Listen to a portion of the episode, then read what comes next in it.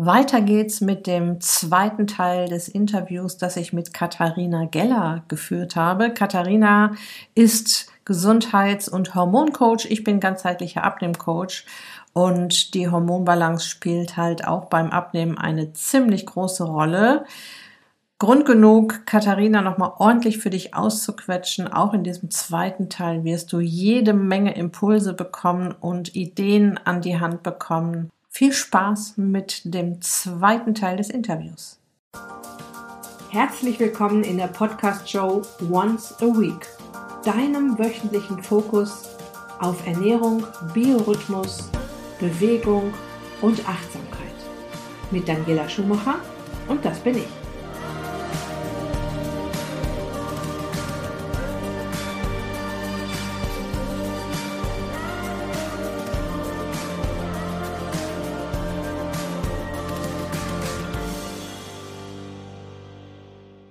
Ja, Katharina und ich haben uns auch in dieser zweiten Episode des Interviews auf Augenhöhe ausgetauscht. Die Episode ist wieder gespickt mit Impulsen und wichtigen Infos von uns zwei Expertinnen.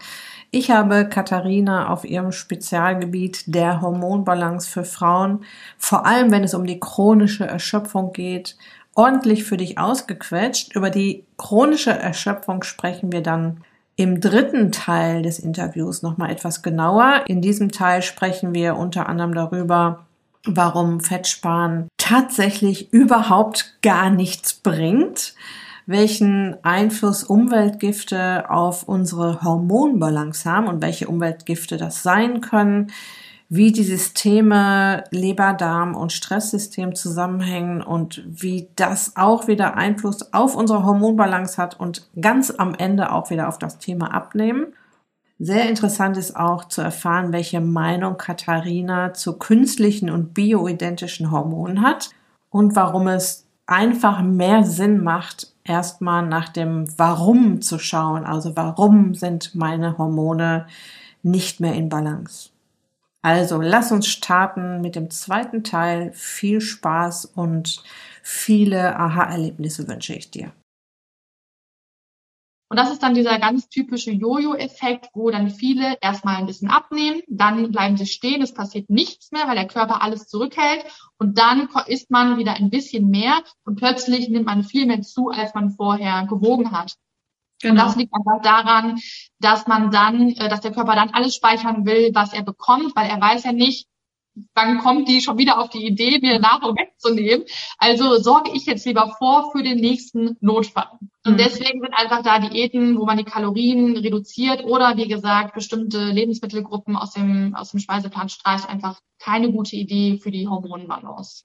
Genau, ähm, ja, da rannst du bei mir natürlich offene Türen ein. Ist schön auch, dass du das auch nochmal erzählst, was ich schon äh, rauf und runter gebetet habe. Dass Fett nicht fett machen und Kalorienzählen nicht beim Abnehmen hilft.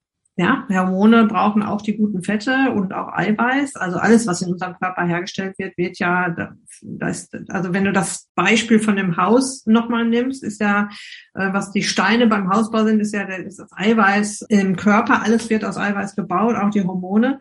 Ja, und wenn man da nicht drauf achtet, weil man immer drauf achtet, ich muss Fett sparen und ich muss Fett sparen und durch dieses Fettsparen äh, kommt man ja auch unter seinen Grundumsatz dann ganz schnell, ja. Äh, hat auf der anderen Seite vielleicht Dinge in der Nahrung, die das irgendwie wieder ausgleichen von den Kalorien her, aber eben nicht die richtigen Kalorien sind. Das kann man sich ja sehr gut vorstellen, dass dann mit den Hormonen das auch nicht mehr funktioniert. Ich darf gar nicht drüber nachdenken, was ist, wenn diese ganzen, also wenn, wenn mehrere der Dinge, die wir hier jetzt gerade besprechen, aufeinandertreffen. Ja, also ähm, wir haben ja jetzt nur die Diäten im Moment besprochen.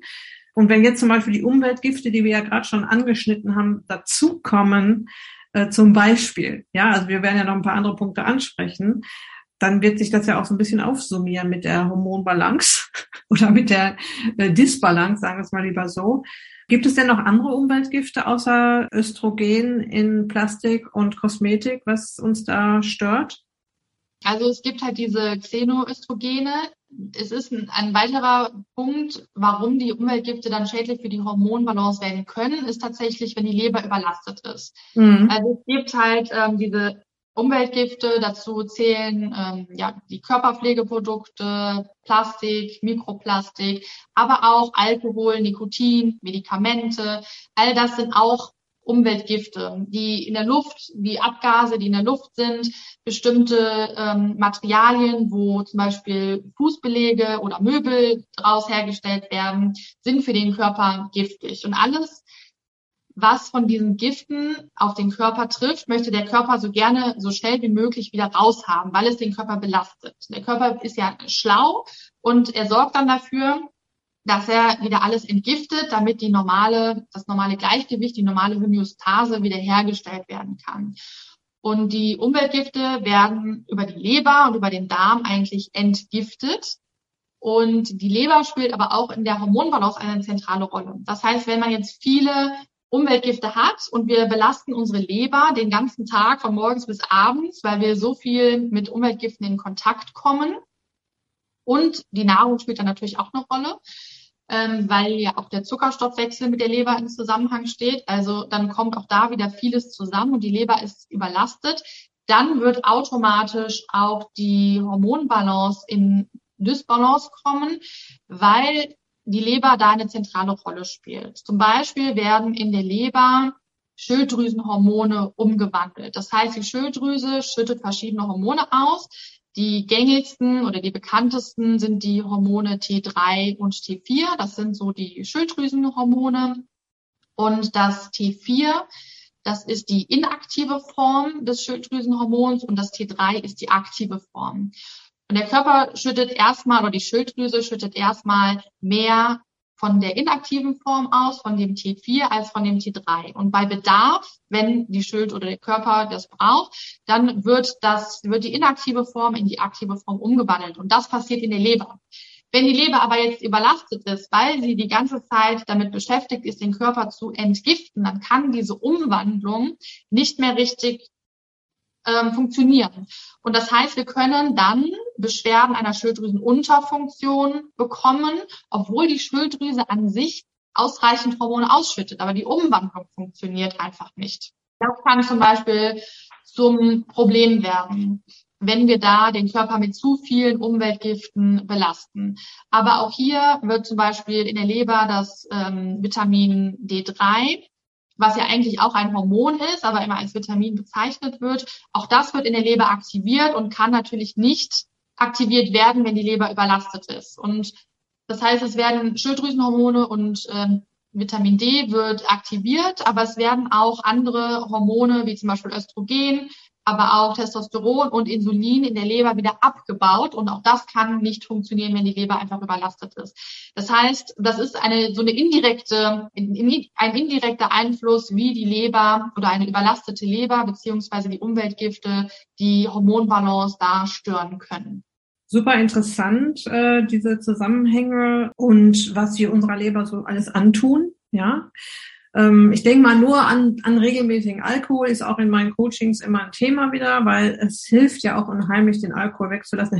Es hat ja, tatsächlich auch mit dem Abnehmthema zu tun. Es hat auch damit zu tun, dass die Leber ja auch an dem Fettstoffwechsel zum Beispiel beteiligt ist und total abgelenkt wird, wenn da jetzt, ich sage immer so schön, das Nervengift Alkohol reinkommt und dann gucken immer alle ganz, kriegen alle ganz große auf, wie Nervengift. Ja, Alkohol ist ein Nervengift. Spürst du doch, wenn das, was die Leber nicht mehr verarbeiten kann, das landet ja über die Blut Blut-Hirn-Schranke im Gehirn. Und dann merken wir ja, dass wir betrunken werden. Und daran merken wir ja, dass es ein Nervengift ist, weil unsere Nerven reagieren ja im Gehirn jetzt darauf. Wir denken ja, ha, ich habe einen schönen Schwips und äh, das Leben ist schön, aber im Prinzip ist das für den Körper erstmal ziemlich eine ziemlich dramatische Geschichte, die da passiert. Und, ähm, das, und das ist ja nur eins der Gifte, die wir äh, mit denen wir unsere Leber belasten. Du hast ja auch gerade gesagt, Medikamente, Nikotin oder auch ähm, all der Kram, der so in, in Fertignahrung drin ist. Ja, das äh, ist ja jetzt auch nicht gerade äh, natürlich äh, eine Natürlichkeit, die da in, in Fertignahrung drin ist. Also auch das ist für unseren Körper fremd, muss auch raus, muss rausgefiltert werden. Dramatisch. Und wenn du sagst, weil viele Leute haben ja eine Schilddrüsenunterfunktion, beziehungsweise die Symptome. Und dass eben auch die Schilddrüsenhormone da schlechter hergestellt werden können beziehungsweise aktiviert werden können. Das ist natürlich dann dramatisch, ne? weil das unterstützt ja jetzt auch nicht gerade die Gewichtsreduktion wieder, jetzt in meinem Fall. Ne? Also das äh, hilft da nicht gerade. Total interessant. Also bevor wir jetzt mal gleich drauf gucken, wie kann ich denn jetzt die Leber wieder entlassen? Ich gehe mal davon aus, lass mal den Alkohol weg und das Nikotin und so ein paar Umweltgeschichten, die kann man vielleicht nicht abstellen oder nicht so schnell abstellen, aber ein paar Dinge könnte man ja von heute auf morgen abstellen. Ähm, und wie spielt jetzt der Darm da noch mit rein? Kommt das dann vom Leaky Gut, dass da auch wieder die Hormonbalance gestört wird oder gibt es da auch noch andere Probleme im Darm? Also Leaky Gut ist auf jeden Fall ein Problem. Also Leaky Gut oder auch eine also Nahrungsmittelunverträglichkeiten, die man vielleicht erstmal nicht bemerkt, wo man äh, vielleicht Verdauungsbeschwerden hat, aber man bringt sie vielleicht nicht mit Nahrungsmittelunverträglichkeiten wie zum Beispiel Gluten oder Milchprodukten in Zusammenhang und man konsumiert sie weiter, dann kann das auch zum Problem werden, weil dann haben wir einfach wieder eine Entzündungsreaktion im Körper und eine Entzündungsreaktion geht immer mit einer Stressreaktion einher. Also das heißt wieder, der Körper schüttet wieder Cortisol aus und Cortisol hat halt einfach einen riesen, riesen Einfluss auf das komplette Hormonsystem, als auch auf das Immunsystem, als auch auf das Nervensystem. Also da hängen diese ganzen Systeme zusammen. Und das Cortisol ist da definitiv so ein Schlüsselhormon. Also das ist ein Problem, wenn es um den Darm geht. Ein anderes ähm, Problem ist auch, wenn man Verstopfungen hat, zum Beispiel, man hat eine träge Verdauung, dann, das habe ich ja vorhin schon mal so kurz angesprochen, dann kann der ganz, also die ganzen Hormone, wie zum Beispiel das Östrogen, was eigentlich aus dem Körper ausgeschieden werden soll, weil es nicht mehr gebraucht werden kann, wird dann nicht ausgeschieden, sondern es verweilt halt im Körper und kann dann wieder zurück übers Blut durch den ganzen Körper gejagt werden. Das ist natürlich auch ein Problem, wenn man da unter Verdauungsbeschwerden leidet. Und ein dritter Punkt ist, dass wir natürlich das normale Mikrobiom haben, also die Darmflora, die Bakterien, die da ähm, im Darm wohnen. Aber es gibt nicht nur das Mikrobiom, sondern es gibt auch das Östrobolom. Und das ist dafür zuständig, das ist eine Gruppe von Darmbakterien, die dafür verantwortlich sind, dass Östrogene ähm, verarbeitet werden können und abgebaut werden können. Und wenn wir da einfach eine Störung haben, ja durch eine schlechte Ernährung, durch zu viele Gifte, durch äh, Leaky Gut oder durch Nahrungsmittelunverträglichkeiten, dann ist das nicht nur das Mikrobiom, sondern auch das Östrobolom gestört und ähm, da kommt es dann einfach wieder zu einem, zu einem eingeschränkten Hormonstoffwechsel, dass also die Hormone, die eigentlich ausgesondert werden können, nicht ausgesondert werden und dann im Körper wieder verweilen und zurückgeleitet werden. Ich möchte an dieser Stelle mal alle, die jetzt gerade zuhören und denken, um Gottes Willen, wie soll man das denn jemals wieder in den Griff kriegen, schon mal beruhigen. Das geht relativ einfach. Ja back to the roots, zurück zu unseren ursprünglichen Wurzeln, zurück zum Meer, was unser Körper erwartet, frische, natürliche Nahrung, Bewegung, äh, ausreichend Schlaf und solche Sachen. Also ist, unser Körper klingt jetzt erstmal sehr kompliziert. Er ist auch sehr kompliziert, weil das hat sich ja über viele Millionen Jahre so entwickelt, dieses ganze System. Und die Evolution hat sich auch was gedacht dabei, warum das alles so ineinander spielt, wie so ein, wie so ein Puzzlespiel. Aber am Ende des Tages, und das nur mal schon mal als Beruhigung, ja, ist es einfach, dem Körper das zu geben, was er erwartet. Wir haben nur leider so viele andere Möglichkeiten um uns herum. Ja, ich sage bei der Nahrung angefangen zu den Möglichkeiten, sich abzulenken und so weiter. Ähm, das mal nur so zwischendurch als Beruhigung und dann ja, definitiv. Das hört sich immer super komplex an und man steckt vielleicht die Hände über den Kopf und denkt sich, oh mein Gott, äh, wie soll man das jemals in den Griff kriegen? Aber wie du schon sagst, es ist kein Hexenwerk. Es sind meistens immer die gleichen Dinge, die viele Experten auf den verschiedenen Bereichen ähm, genauso sagen, die man dann einfach für sich umsetzen darf, beziehungsweise vielleicht an zwei, drei Sachen dann nochmal ähm, ein bisschen rumschrauben kann. Aber alleine, wenn wir jetzt uns mal die Ernährung anschauen, dann können wir darüber natürlich schon super viel machen. Also wir können dann über die Ernährung dem Körper schon mal alle Vitamine, Mineralien, ähm, Kohlenhydrate, Proteine, also alles an Makro- und Mikronährstoffen zur Verfügung stellen. Wir können mit der Ernährung die, die Leber unterstützen. Wir können mit der Ernährung den Darm unterstützen. Also da haben wir nur ein Ding, was wir verändern können und können schon auf all diese Systeme Einfluss nehmen. Also das ist auf jeden Fall definitiv machbar und nicht so dramatisch, wie sich das vielleicht jetzt im ersten Schritt anhört. Ja. Was mich interessiert, sind die künstlichen Hormone. Wie ist da deine Meinung dazu? Ne? Also es gibt ja so Frauen, die kaufen sich dann irgendwelche Hormonsalben im Internet, klatschen sich die auf die Haut nach dem Motto, viel hilft viel. Was, was denkst du darüber? Also ich bin definitiv kein Fan von künstlichen Hormonen, auch nicht von bioidentischen Hormonen, wo man ja sagt, die Hormone sind aus natürlichen Produkten hergestellt, also nicht mit Chemie. Ich bin trotzdem kein Fan davon. Ich finde, in manchen Fällen kann man das vielleicht überlegen, ähm, ob das Sinn machen kann, aber aus der Erfahrung macht es bei den meisten aus meinen Augen keinen Sinn, das zu supplementieren. Und das hat einfach den Grund, dass es nicht die Ursache behebt. Und ich bin einfach kein Fan davon, einfach irgendwie so eine Quick-Fix-Lösung zu machen aber die Ursache nicht anzugehen. Weil das heißt im Umkehrschluss, ich bin, wenn ich die, an der Ursache nichts verändere, bin ich mein Leben lang auf diese Hormone, ähm, bin ich von diesen Hormonen abhängig und das ist für mich kein selbstbestimmtes und freies Leben, wenn ich von irgendeinem Medikament abhängig bin. Und ich vergleiche das immer ganz gerne, wie wenn ich jetzt äh, mit dem Fahrrad fahre und ich habe vielleicht ein Loch in dem, in, dem, in dem Fahrradschlauch und da geht die ganze Zeit Luft raus und irgendwann ist der Reifen platt. Und ich kann da natürlich jetzt immer hingehen und äh, die Luft aufpumpen und wieder ähm, irgendwas fixen.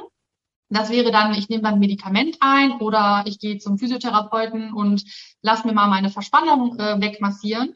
Das heißt aber nicht, dass wenn ich jetzt den Fahrradreifen wieder aufgepumpt habe und ich fahre wieder zehn Kilometer, dann geht der halt wieder leer, solange ich dieses Loch nicht ähm, geflickt habe.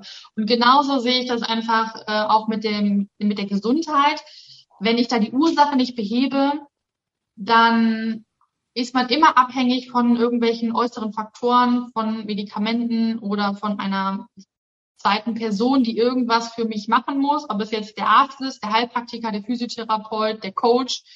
Ähm, deswegen bin ich absolut kein Fan davon, irgendwas zu supplementieren. Meistens mhm. supplementieren Frauen ja dann auch das Progesteron, weil die meisten Frauen einen Progesteronmangel haben oder eine Östrogendominanz.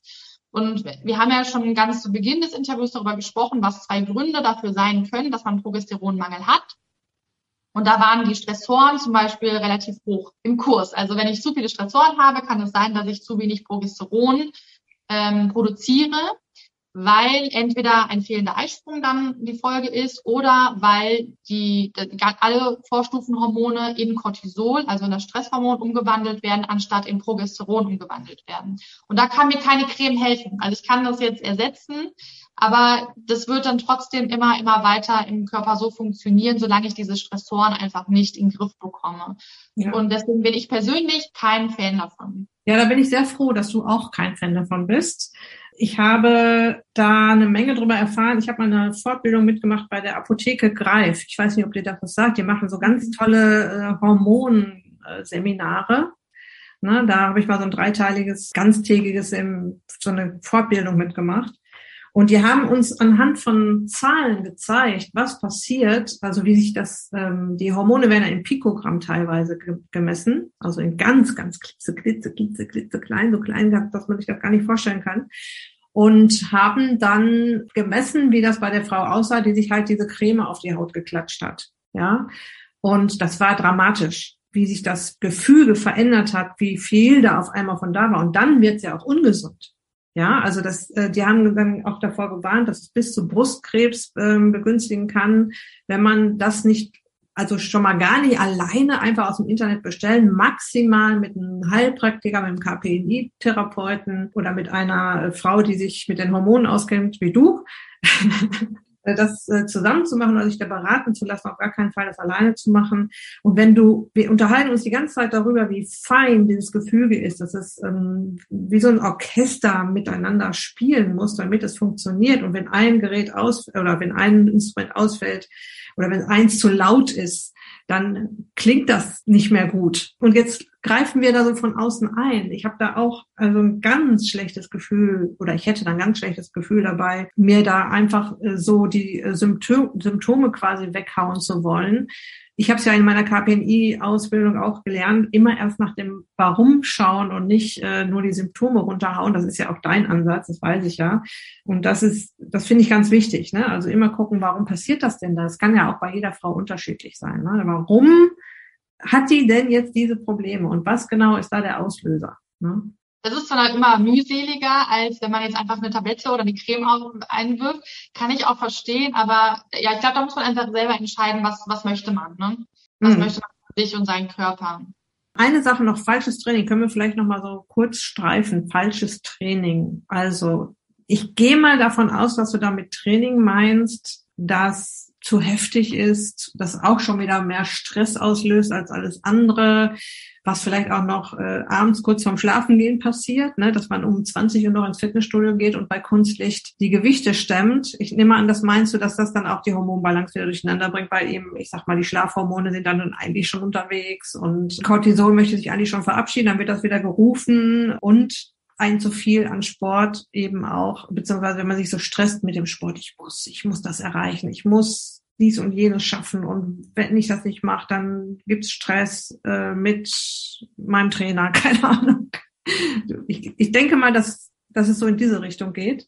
Da hast du vollkommen recht. Also ähm, natürlich bin ich auch ein Fan von Bewegung und Sport und empfehle das natürlich auch immer, weil es sehr, sehr viele positive Eigenschaften hat und viele Auswirkungen.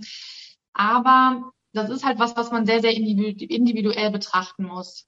Und das ist genau wie du gerade sagst, wenn jetzt eine Frau total mit sich im Reinen ist und die ist, hat ihr Leben gut im Griff, hat eine gute Balance zwischen An- und Entspannung, dann kann die natürlich auch ein intensives Training machen. Da wird die jetzt keine negativen Folgen von haben. Aber das ist halt nicht das Normale, was die meisten von uns, was die Voraussetzungen, die die meisten von uns haben, sondern die meisten sind überlagert von zahlreichen Stressoren, die aufeinander prallen, die alle wie so in ein Fass reinkommen. Das Fass wird immer voller, immer voller, immer voller. Und wenn ich da jetzt noch ein hartes Training, also irgendwie fünfmal die Woche zehn Kilometer joggen oder intensives Krafttraining draufpacke, dann ist es für den Körper noch ein zusätzlicher Stressor. Also es stresst ihn mehr, als dass es ihn entspannt. Und dann kann es das ganze Problem einfach noch verschlimmern. Und das hat, mhm. das ist, war tatsächlich auch was, wo ich eigene Erfahrungen mitgemacht habe. Ähm, Training ist für mich halt immer, soweit also, ich denken kann, immer schon ein Teil meines Lebens. Ich bin so eine Person, die schlecht ohne Sport kann und die auch im Urlaub Sport macht, weil ich sonst nicht ausgeglichen bin. Aber ich hatte auch ähm, das letzte Jahr sehr, sehr, war ein sehr, sehr stressiges Jahr. Ich habe in der Physiotherapiepraxis gearbeitet, ähm, ich habe dann die Selbstständigkeit weiter ausgebaut, habe sehr, sehr viel gearbeitet und habe noch vier, lieber fünfmal die Woche trainiert, sehr, sehr intensiv. Und da habe ich es selber an mir gemerkt, wie sich dann alles verändert hat. Also ich hatte plötzlich äh, PMS-Probleme, was ich vorher nie hatte. Ich konnte mich schlecht regenerieren. Ich habe fünf Tage gebraucht, damit ich mich von einem Training überhaupt regenerieren konnte. Ich hatte plötzlich Schlafprobleme. Ich war immer müde, egal ob ich jetzt zehn Stunden geschlafen habe oder acht. Und das ist dann halt genau das, wenn das ganze Stressprogramm dann anläuft. Und da war für mich an dem Zeitpunkt tatsächlich dieses intensive Training ein zusätzlicher Stressor, den ich dann reduzieren musste. Mhm. Also das falsche Training bedeutet wirklich, ähm, muss man individuell gucken, dass es nicht zu einem weiteren Stressor wird, sondern eher Energie wieder auflädt. Und da muss man einfach gucken, das ist für jede Person was anderes. Das kann für den einen Spaziergang sein, das kann für den anderen ein leichtes Krafttraining sein, das kann für den wieder anderen vielleicht ein Yoga oder Pilates sein. Das ist ganz, ganz unterschiedlich sprechen wir dann auch hier wieder dieselbe Sprache. Ähm, bevor wir jetzt zu deinem äh, Spezialthema, die chronische Erschöpfung kommen, das würde ich gerne noch mit dir so ein bisschen besprechen.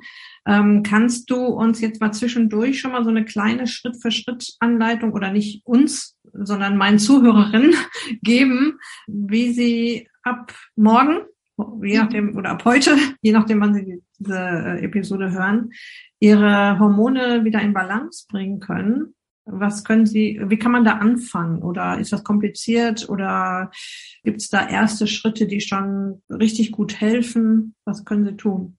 Ja, also es hört sich wie gesagt komplexer an. Ähm, also es ist komplex, aber die Lösung ist nicht so komplex, wie man vielleicht denkt.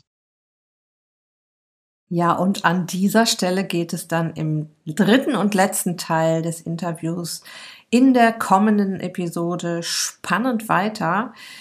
Was mir während des Interviews immer wieder in den Kopf gekommen ist, dass es unglaublich viel Sinn macht, wenn wir unserem Körper so viel wie möglich von dem geben, was er erwartet. Ich rede da ja immer wieder drüber, aber Wiederholung macht anschaulich und ich weiß auch aus eigener Erfahrung, dass er, dass man eine Wiederholung braucht oder eine Auffrischung der Themen immer mal wieder. Und was erwartet unser Körper? Unter anderem frische, natürliche Nahrung. Damit geht alles los. Das ist die Priorität Nummer eins, die wir uns auf den Zettel schreiben sollten. Das ist das, was uns am Leben hält. Das ist das, was uns versorgt mit Energie, mit Vitaminen, Mineralstoffen, Spurenelementen, mit guten Fetten, mit Eiweiß, mit den Bausteinen, die unser Körper braucht. Auch um wunderschöne Hormone zu bauen und alles andere, was da noch drumherum dazugehört. Wenn du dir einen Überblick darüber verschaffen möchtest, was ich unter frische, gesunde Nahrung verstehe und was ich unter Nahrung verstehe, die dir dann auch noch beim Abnehmen hilft, dann kann ich dir sehr meinen Einkaufsguide ans Herz legen. Ein wunderschön gestaltetes E-Book, in dem du auch schreiben kannst direkt am Computer oder an einem anderen mobilen Gerät dass du dir ausdrucken kannst, dass du durcharbeiten kannst, woraus du dir eine Einkaufsliste schreiben kannst, entweder schon vorgedruckt oder du schreibst dir deine eigene. Im Einkaufsguide gibt es ganz viele Tipps, wo du was kaufen kannst, wo ich Dinge kaufe und Vorschläge zum Beispiel, wie du deine Mahlzeiten gestalten kannst. Und falls du jetzt denkst, das klingt super interessant, du findest den Link zum kostenlosen Einkaufsguide in den Show Notes auf der Beitragsseite zu dieser Episode auf meiner Website daniela-schumacher.de. Da findest du auch noch ein weiteres kostenloses, sehr interessantes Angebot, nämlich die Zuckerwürfelliste und auch den einen oder anderen interessanten Blogartikel. Okay, das war's für heute. Ich wünsche dir noch eine wunderbare Restwoche. Lass es dir gut gehen. Pass auf dich auf. Ist dich glücklich. Deine Daniela.